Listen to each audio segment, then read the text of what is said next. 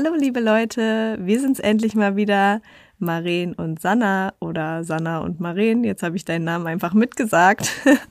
oh Gott. Das ist okay, du hast mich äh, introduced. Alright, this uh, it's okay if it's okay for you. ähm, ja, nach einer längeren Pause sind wir mal wieder da mit The Juju. Denn Fun Fact, darf ich das kurz erzählen, unser Fail? Ja, bitte. Wir haben, das war noch im Dezember, oder? Da haben wir diese Folge schon aufnehmen wollen. Und wir haben sie auch eigentlich aufgenommen. Ungefähr eine Stunde. Ja. Ähm, und als wir dann fertig waren, fiel Maren auf, dass es bei ihr überhaupt nicht aufgezeichnet hat. so, das ist der Horrortrip von PodcasterInnen, glaube ich. Ja, ich glaube, deshalb hatten wir jetzt auch wieder so eine lange Pause, weil ich dieses traumatische Erlebnis erst verarbeiten musste. Es war, es war wirklich schlimm. Ja, weil die Scheiße daran ist, dass wir ja nicht so skripten. Also wir lesen ja jetzt keinen Text ab. Das heißt, wir sagen, was uns einfällt. Ähm, also natürlich, manchmal machen wir uns vorher schon Stichworte oder recherchieren etwas, aber es ist so, du willst es dann nicht nochmal erzählen. Ja. So, und dann haben wir gesagt, nee, machen wir nächste Woche, dann haben wir es immer so aufgeschoben, aufgeschoben. Ähm, bis wir heute es so gut wie vergessen haben. Ich weiß gar nicht mehr, was wir da geredet haben. Ja, danke an alle, die ein bisschen Druck gemacht haben. Also mich haben echt einige angeschrieben und gesagt, hey, wann kommt wieder eine neue Folge? Und ähm, jetzt ist es endlich soweit. Und wir ziehen das jetzt durch und nehmen nochmal das gleiche Thema, das wir auch letztes Mal schon vorhatten, beziehungsweise erfolglos durchgezogen haben. Und zwar wollten wir uns heute über Kink unterhalten. Und ähm, wir kommen gleich noch mehr dazu, was da die Definition ist oder was da darunter fällt, für die, die da jetzt vielleicht noch gar keine Vorstellung davon haben. Aber ich würde ganz gerne euch etwas vorlesen. Ich sitze heute in meinem Schrank übrigens. es ist ein Test, ob das den Sound vielleicht noch mal ein bisschen verbessert. Und wir machen eine kleine Lesestunde. Und zwar lese ich euch einmal die Einleitung vor aus Die wollen doch nur spielen, Einblicke in die Subkultur des Petplay. Die also Kinder also lehnt euch zurück. Oh, sorry. ich wollte nur sagen, nehmt euch Kekse und Tee. Ich mach das jetzt. Also go ahead. sorry. Die Kinder laufen über die Wiese und machen laute Geräusche. Sie wiehern, schnaufen, stampfen. Sie haben einem von ihnen ein Seil um die Hüfte gelegt und es läuft voran. Es zieht kräftig am Seil und das andere Kind hinter sich her, das beruhigende Laute von sich gibt. Da kommt ein anderes auf sie zu, auf allen Vieren läuft es um sie herum und bellt laut. Plötzlich wirft es sich auf den Rücken, hält die Arme angezogen am Oberkörper und wackelt mit der Hüfte hin und her, während es sich im Gras herumdreht. Erwachsene gehen daran vorbei, schenken den lärmenden Kindern ein Lächeln und stellen fest, die Kinder spielen aber schön miteinander. Keine moralische Warnleuchte blinkt, und die Erwachsenen schämen sich nicht bei diesem Anblick. Und jetzt stellen wir uns vor, dass dort nicht Kinder, sondern Erwachsene auf dieselbe Weise miteinander spielen. Was wäre anders? Ich finde, das ist so ein schöner Einstieg in dieses Thema, weil es ziemlich gut nochmal verdeutlicht, dass Sexualität ganz, ganz viel mit Moral und mit Wertvorstellungen zu tun hat. Und gerade im Kink-Bereich begegnen wir diesem Phänomen sehr, sehr oft, dass das eben als ja abartig, pervers, anormal oder was auch immer empfunden oder betitelt wird. Und ähm, ja, das muss es eigentlich nicht sein, weil es ist eine schöne Art für viele Menschen, ins Spielen zu kommen. Wo ich ja auch immer ein großer Advokat bin, dass Sexualität einfach wieder ein bisschen zurück zum Spielerischen kommen sollte und weg vom Performance-Gedanken. Sanna, was sind so deine ähm, Ideen oder Gedanken, die dir kommen beim Kink-Begriff? Also ich habe ja äh, schon damals, als wir die Folge aufgenommen haben, einmal mir so eine Übersetzung angeguckt und da stand eben genau, was du gerade gesagt hast, so ähm, abartig, ähm, pervers, also so eigentlich negativ behaftete Worte. Mhm. Und ähm, ich muss sagen, ich habe bis vor kurzem noch gar nicht so richtig verstanden, eigentlich was Kink ist. Ich habe es immer eher mit so einer äh, ja BDSM-Sache so klischeemäßig betrachtet. Mhm. Äh, ich weiß, dass in in einer Dating-App, in diesem OkCupid, worüber ich auch schon mal geredet habe, gibt's die Frage, are you kinky?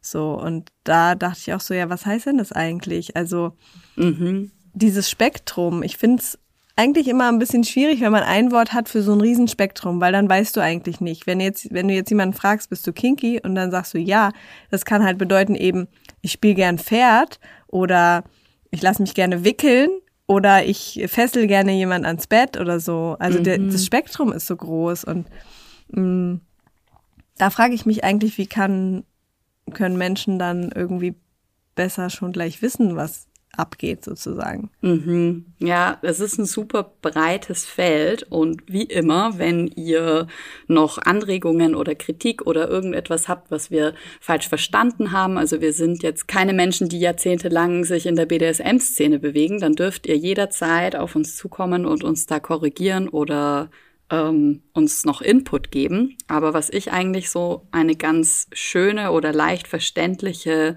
Erklärung fand, ähm, ist, wenn du Kink als das Gegenteil von Vanilla betrachtest. Also das hat ja, glaube ich, jeder schon gehört, Vanilla-Sex oder Kinky-Sex. Und ähm, Vanilla ist quasi eingeführt worden, der Begriff selber von Leuten, die sich eben der Kink-Szene zugeordnet haben.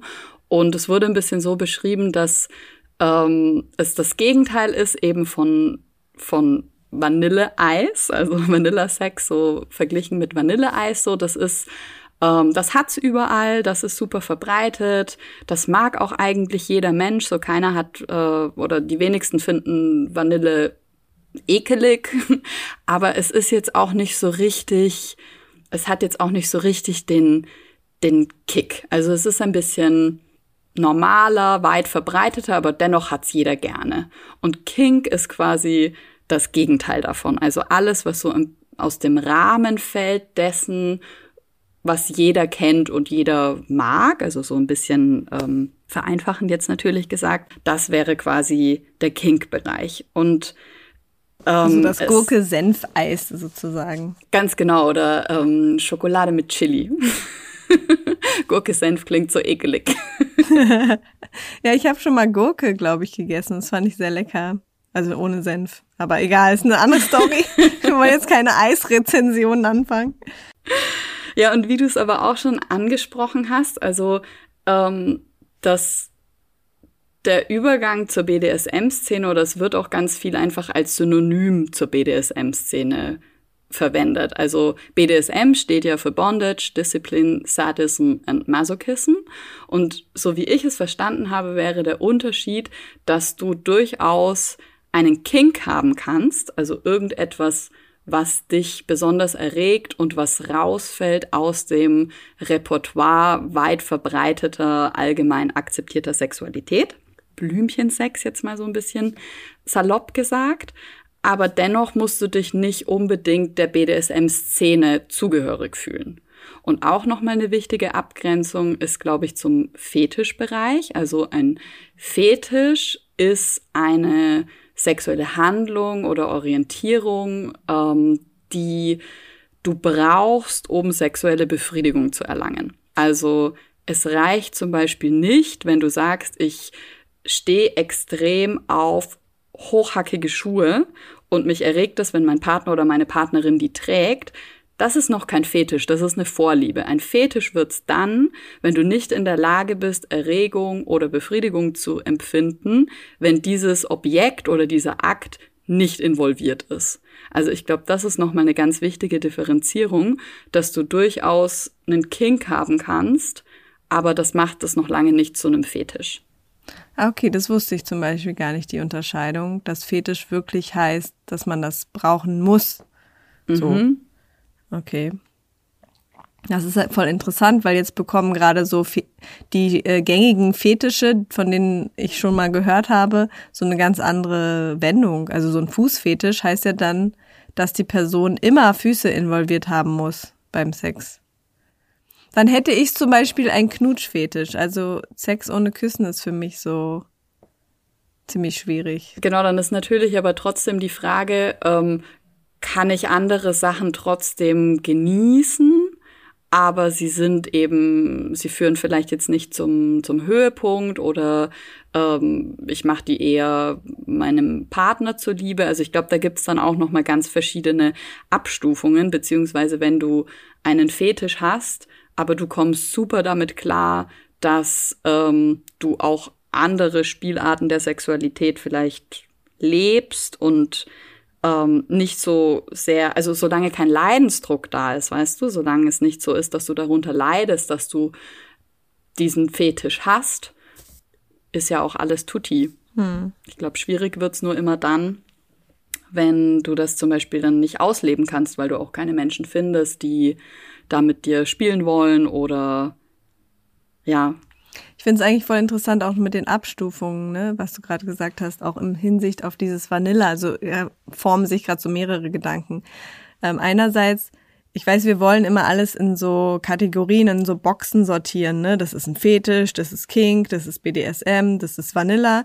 Ähm, und ich glaube, das wird halt schwierig da ab dem Zeitpunkt eben mit diesen Abstufungen, dass wir halt schnell dann uns selber oder andere in so Schubladen stecken. Zum Beispiel, wenn du also wenn ich höre Vanilla, ähm, oder ist auch schon, ich habe ja schon mitbekommen, wie Menschen das verwenden, gerade Menschen, die eben in der BDSM-Szene aktiv sind, dann habe ich das immer eher als Abwertung empfunden, mhm. weil es immer so ein bisschen so gesagt wird, so ja, das ist ja die oder der ist ja Vanilla, so eben so das fade Vanilleeis mäßig. Mhm.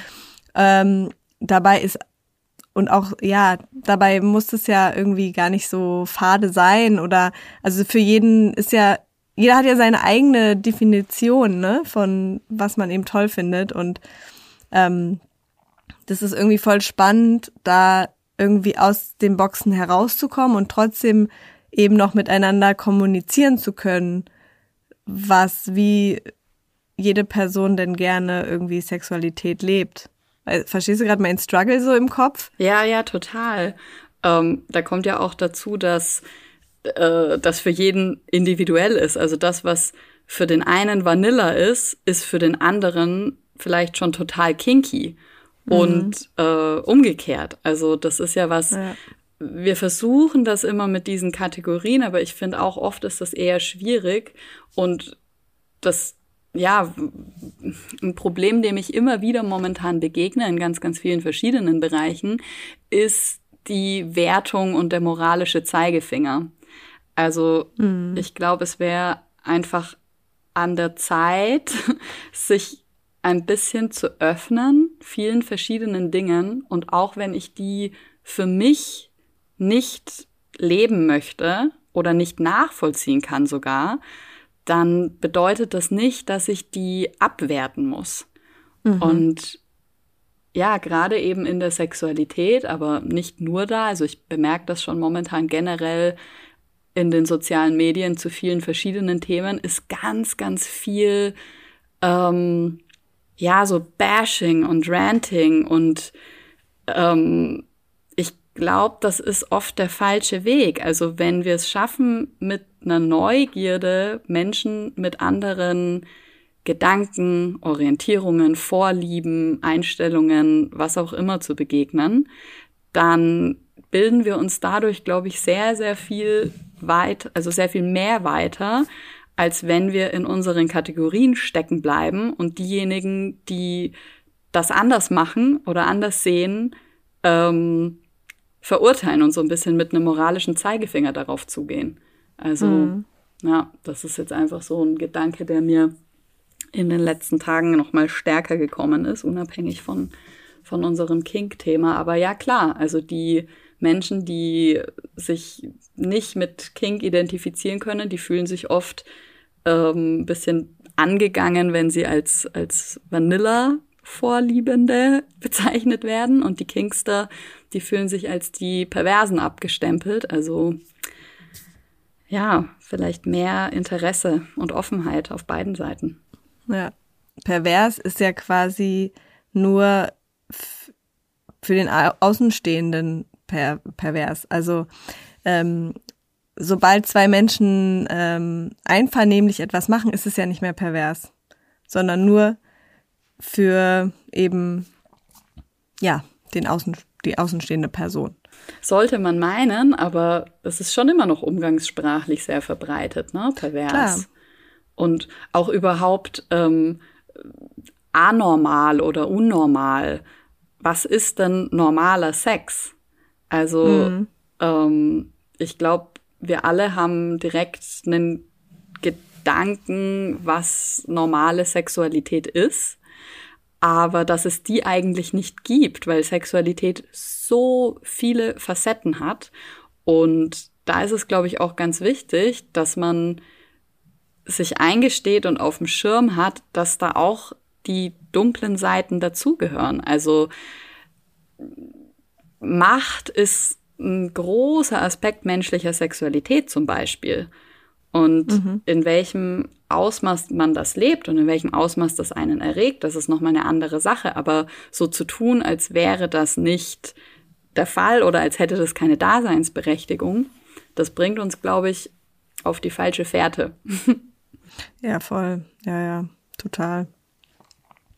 Und ja, wie wir es eigentlich schon, also wir berauben uns alle ja auch an Erfahrungen, wenn wir eben ähm, so normativ mit Sexualität umgehen ne? und sagen, das ist normaler Sex in Anführungsstrichen. So und so, äh, alles andere ist nicht normal sozusagen. Mhm. Und ich glaube auch, dass hinter den Türen, ja, dass ähm, viel mehr außerhalb dieser Normativität stattfindet, als ähm, ja viele Menschen glauben. Auf jeden weil Fall. das halt auch so mächtig ist, Sexualität. Also du kannst es total schlecht ähm, unterdrücken. Ja, also du kannst, ähm, ja. Hinter den Türen auf jeden Fall und noch viel, viel mehr im Kopf. Also Fantasien sind ja wirklich der Ort, wo du das ausleben kannst, was du vielleicht auch in der Realität gar nicht ausleben wollen würdest. Also das können ja wirklich durchaus zwei verschiedene Sachen sein, die sich natürlich gegenseitig auch beeinflussen können. Aber ja, ganz, ganz viele Menschen haben sexuelle Fantasien, die, ja, wo, wo du vielleicht auch selber ins Zweifeln kommst, so ist das, ist das okay? Ist das normal? Darf mhm. ich mir das vorstellen und dadurch erregt werden? Und ja. ich glaube, da ist immer so ein ganz guter Ansatz, wenn man sich klar macht, dass Fantasien eben nicht Handlungen sind und dass es vor allem wichtig ist, das eine vom anderen unterscheiden zu können. Und dann kann man, glaube ich, auch sehr, sehr viel durch, durch seine Fantasien, also vor allem, wir haben ja oft wiederholende Fantasien oder Gedanken, die wir immer wieder ranholen, wenn wir uns besonders erregen wollen. Und wenn man die nicht verurteilt oder wegdrückt oder so ängstlich nur an die rangeht, sondern da wirklich mal hinguckt, dann kann man, glaube ich, ganz, ganz viel auch über seine Sexualität noch lernen. Hm. Ja, die Gedanken sind frei, ne? Auch, auch ja, dort. Absolut. Und ja, das ist voll der Unterschied. Und das ist, glaube ich, auch vielleicht befreiend für viele Leute, einfach sich bewusst zu machen, dass die Fantasie, ähm, die muss ich nicht ausleben. Und also, ne, dass man sich nicht dazu gezwungen fühlt und auch, ähm, wenn ich sie mal ausleben will, dass es ja also, dass es ähm, vielleicht auch okay wäre. Aber eben vor allen Dingen dieses, hey, die Gedanken sind frei, das ist ein Safe Space, der Kopf, da kannst du das ausprobieren, da kannst du das durchspielen. Und ähm, genau, man muss es niemals machen. Also ich kenne das auch von mir selber. Ich habe durchaus Fantasien, die würde ich im echten Leben niemals ausführen. Also auf gar keinen Fall. Weiß ich, dass mir das nur in der Fantasie gefällt. So. Mhm. ähm, Genau. Natürlich, also Disclaimer, wir reden hier über alle Sachen, die sich im legalen Bereich bewegen. Ja, also ähm, natürlich kannst du auch Fantasien haben, die außerhalb dieses Bereiches liegen. Ähm, aber dafür gibt es Stellen, äh, wo man sich auch hinwenden kann ähm, und Kampagnen, dass man kein Täterin wird und so weiter. Ja, nochmal zu diesem ähm, Kink-Begriff Spektrum. Ja, also deine Geschichte vom Anfang mit diesen Pferden ähm, oder mit den Kindern, die Pferd spielen, nicht mit den Pferden, die Kindern spielen, ähm, ist total interessant, so mal dieses Gedankenexperiment. Was würden wir denken, wenn da Menschen auf der Wiese Pferde spielen? Und ich persönlich würde erstmal mich sehr wundern, muss ich sagen. Ja, klar, weil es einfach was ist. Man begegnet dieser Art von Spiel nicht oft. Also weder in der Realität noch irgendwie in den Medien. Und ich finde, wenn es einem in den Medien begegnet, dann ist es auch immer gleich so mit diesem Lächerlichmachen verbunden. Na, das sind dann oft eben so die Nerds, die zu diesen Treffen gehen, wo sie das machen. Und also ich muss sagen, ich kann das schon nachvollziehen. Also dieser Gedanke, dass du in eine Rolle schlüpfst und quasi so dein erwachsenes Ich des Alltags, ja, mit all seinen Verpflichtungen und Aufgaben und, und Regeln und so weiter, dass du das einfach mal ablegst und ins Spielen kommst. Und da ist es ja einfach eine total gute Art zu sagen, ja, okay, ich bin halt jetzt ein Kätzchen und mir wird der Bauch gekrault und ich trinke meine Milch aus dem Schälchen oder ich bin ein Pferd und man lässt mich da über die Wiese galoppieren. Also ich verstehe den Gedanken, dass es einfach befreiend sein kann, in diese Rollen zu schlüpfen. Aber da geht's ja jetzt auch gar nicht in erster Linie um sexuelle Erregung, oder? Es ist eher einfach Spielen quasi. Ja, und das ist, glaube ich, auch generell im, in der BDSM-Szene oder ja, also wie gesagt, es ist so ein fließender Übergang. Bei King auch so, dass das gar nicht unbedingt mit Sex im, in dem Sinne, was wir darunter verstehen, verbunden sein muss. Also mhm. ja, es kann sein, dass das Spielen zu Sex führt oder dass Sex ins Spiel eingebaut wird. Es kann aber auch sein, dass das voneinander getrennte Sachen sind oder dass es eine unterschiedliche Gewichtung hat. Also dass das Spielen zum Beispiel ähm, als wichtiger empfunden wird, als jetzt äh, noch penetrativen Sex zum Beispiel zu haben. Ähm, und da merkt man auch schon wieder, ne? Also die Bandbreite, die ist extrem, die ist extrem groß. Und ich war super fasziniert zum Beispiel von einem Fesseltreff, wo ich angefangen habe hinzugehen ähm, weil mir da einfach auch aufgefallen ist, einmal wie viel das Ganze mit Consent zu tun hat, also dass die Konsensualität viel, viel natürlicher ist für Menschen, die sich in diesem Bereich bewegen, im Kinky-Bereich. Mhm. Und auch, dass es eben ganz viel Intimität beinhaltet ohne dass es per se sexuell sein muss. Also in dem Rahmen war das eben ein Treffen von mehreren Menschen, die, ähm, die das Fesseln praktizieren und wir waren da natürlich alle bekleidet und da gab es keine sexuellen Handlungen mhm. und trotzdem war das eine total intime, familiäre, schöne Atmosphäre und ja, ich kann mir total vorstellen, dass Menschen das eben in allen möglichen Variationen ausleben, also mit Sexualität gekoppelt oder, oder auch als eine andere Art der, der Intimität. Ja, das ist auch voll spannend. Also gerade dieser Consent-Gedanke, da kommt mir so, denke ich, ja, eben gerade wenn eben die Sexualität vom vom normativen Standardrezept abweicht, dann ist es ja noch mal wichtiger. Also ich meine, es ist immer wichtig, ne? Und ich finde auch äh, standardisierte Rezepte falsch, ja. Also das Ziel ist ja schon irgendwie, dass wir uns wieder mit mehr äh, mehr geresettet begegnen, ne? Also und äh, eben fragen, was magst du, was mag ich, wie können mhm. wir zusammenkommen. Ähm, aber da können wir von dieser, ich nenne es jetzt mal Szene oder eben ja eigentlich voll Extrem. viel lernen. Ne? Also ich kann mir vorstellen, dass gerade bei BDSM oder sagen wir mal bei Sachen, wo du zum Beispiel die Freiheit von Menschen, also die körperliche Freiheit einschränkst, dass es halt wie jetzt Fesseln, ja, total wichtig ist, weil ähm, ja, du fesselst da jemand und die Person muss damit okay sein und halt auch diese, jeder hat ja seine persönlichen Grenzen, wie weit es dann geht und die halt zu wahren, ist, ähm, ist eigentlich voll schön, dass Absolut, es dann so funktioniert. Ja. Also was du erzählt hast, da hat es jetzt funktioniert. Es funktioniert vielleicht auch nicht immer, aber ähm, ja klar. Ja, da kann man sich auf jeden Fall eine Scheibe abschneiden. Auf jeden Fall. Ja, also das war wirklich was, was mich was mich beeindruckt hat. Ich meine, klar, wenn du dich in Bereichen bewegst, die per se gefährlich werden könnten, dann ist es einfach nochmal wichtiger, vorher darüber zu reden ähm, und nochmal wirklich genau abzuklären, wo sind deine Grenzen und wie kommunizierst du mir, wie du dich gerade fühlst und so weiter.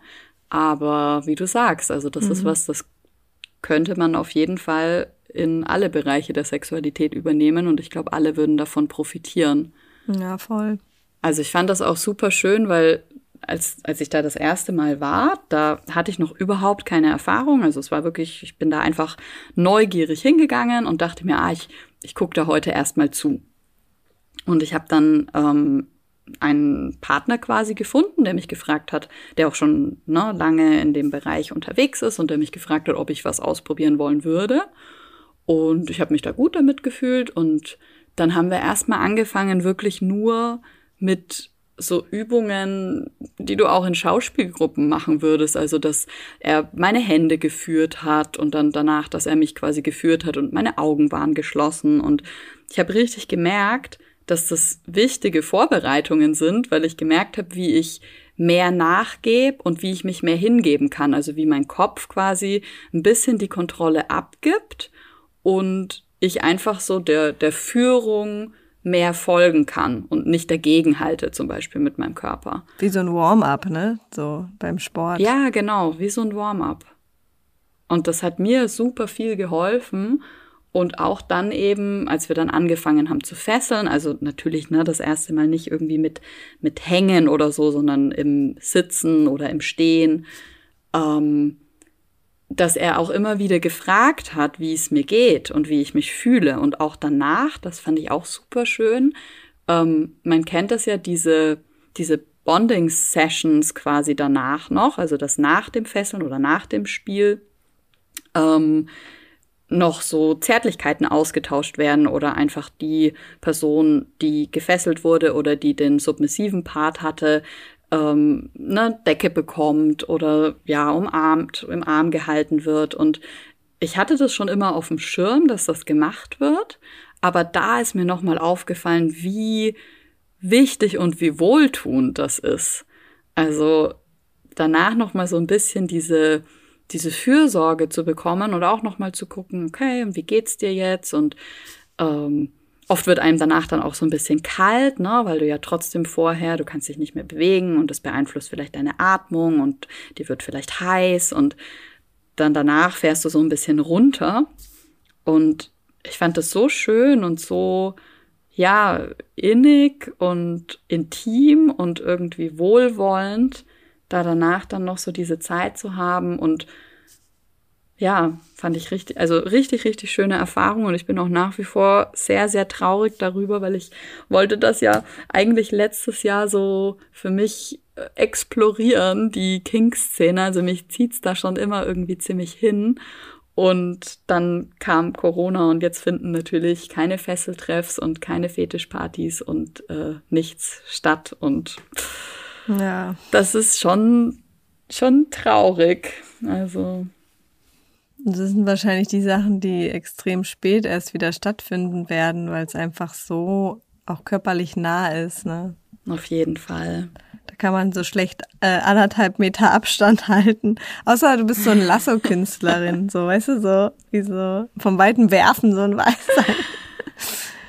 ja, das macht ja auch nur halb so viel Spaß dann. Schauen wir mal, wann diese Dinge wieder möglich sind. Ja, und dann wollen wir natürlich, also ich vor allem und ich denke unsere ZuhörerInnen auch, ähm, Berichterstattung weiterhaben, wie das so, wie das so ist und äh, welche Erfahrungen du da so sammelst. Sehr, sehr gerne. Für mich persönlich wäre das ja eher so nichts. Also ich habe ein bisschen ein Problem mit Freiheitseinschränkungen.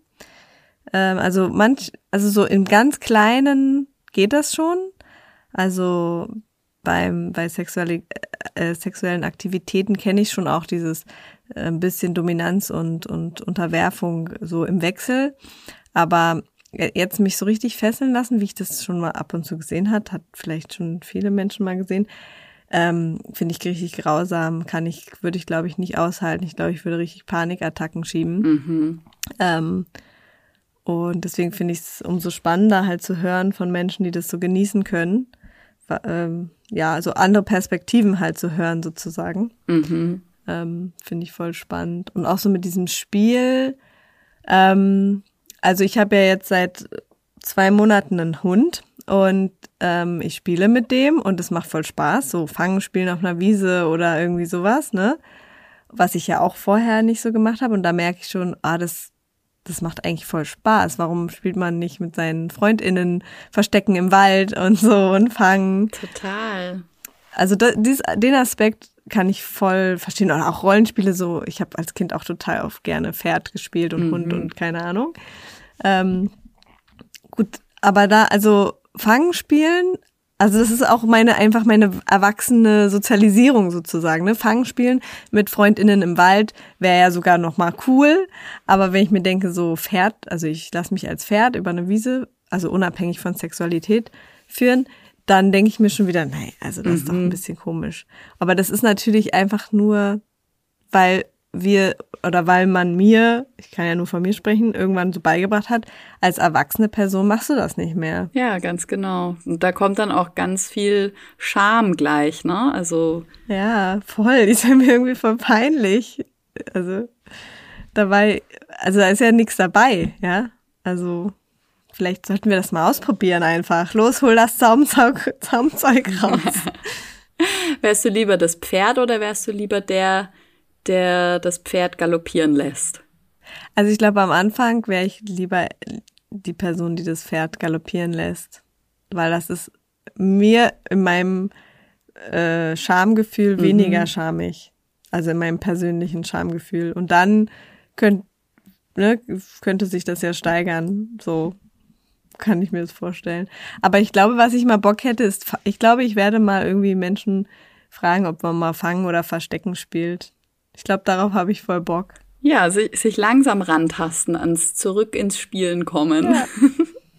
Ich glaube, mit Sexualität kann ich das nicht also ich kann jetzt nicht sagen, dass es nicht gehen würde, weil ich es noch nie ausprobiert habe, aber so in meinem ersten Gedanken könnte ich das nicht verbinden.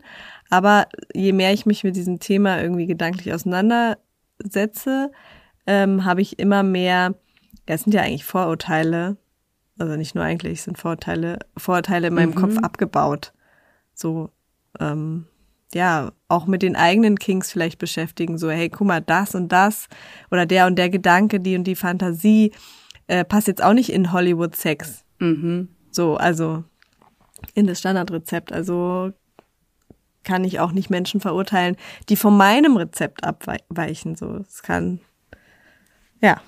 Genau. Ja, also. total. Also wenn ihr ähm, interessiert seid, das geht jetzt nicht wirklich in explizit in die Kink-Richtung, aber wenn ihr Interesse daran habt, eure eigene Sexualität noch mal ein bisschen tiefer zu erforschen, dann habe ich einen Buchtipp und zwar habe ich gerade gelesen The Erotic Mind von Jack Moran und äh, da geht es eben ganz viel um ja auch unsere Fantasien und was sind die Sachen, die uns eben am meisten erregen und wie spielt da dann doch auch oft ähm, ja eine moralische Prägung mit rein, dass wir manches vielleicht gar nicht so annehmen wollen. Und es ist super spannend auch, wie unsere Kindheit uns da prägt schon, also unsere ähm, erregendsten, erregendsten Fantasien oder, oder Wünsche, die werden auch schon teilweise in der Kindheit festgelegt. Also das sind so Themen, die sich dann immer wieder wiederholen.